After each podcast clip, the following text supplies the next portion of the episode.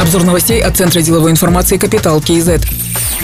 Благотворительные и волонтерские организации должны получить реальный юридический статус и условия для работы с государством и бизнесом. Об этом сказал президент Касымжомар Токаев. Он напомнил, что в Казахстане разрабатывают закон о благотворительности и поручил правительству проработать вопрос предоставления льготных кредитов в первые годы становления и развития организаций. Также рассмотрят возможность льготного использования объектов государственной собственности и составят реестр благотворительных организаций с их финансовой отчетностью.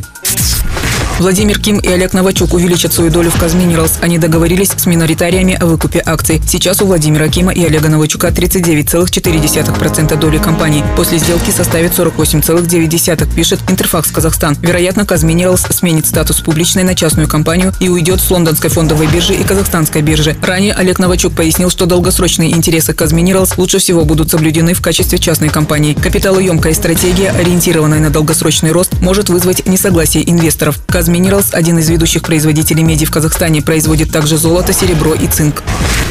С 2021 года полноценно начнет работать единая информационная система защиты прав потребителей. Торговые точки «Алсер», «Магнум» и «Анвар» добровольно согласились принять участие в пробной версии проекта и зарегистрировались в системе. Перед тем, как обратиться в уполномоченный орган, потребителю необходимо попытаться решить проблему с продавцом. Если продавец не отреагировал за 10 дней, то жалоба поступает в Комитет по защите прав потребителей. В системе каждой компании будет присвоен свой код. Направить жалобу можно, отсканировав этот код. Система автоматически распознает, в какое ведомство отправить обращение, а потребитель сможет отследить рассмотрение жалобы.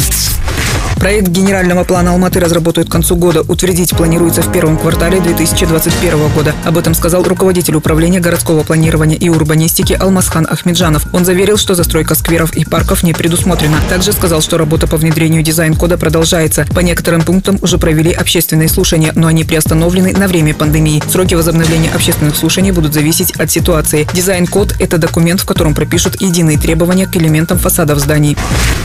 Назначены руководители двух управлений Алматы. Управление общественного здоровья возглавил Нариман Табынбаев. Он в разные годы работал в областной больнице в Козларде, Центральной районной больнице Алматинской области, научном центре урологии. Был заместителем главы Национального медицинского холдинга, директором Национального научного центра онкологии и трансплантологии и Центральной городской клинической больницы Алматы. Руководителем управления культуры назначен Гани Майлибаев. Он работал в филиале партии Нуротан, заместителем Акима Медеуского и Наурзбайского районов Алматы. С 2019 года был руководителем управления туризма Жамбыл Московской области. Другие новости об экономике, финансах и бизнес-истории казахстанцев читайте на Капитал Киезет.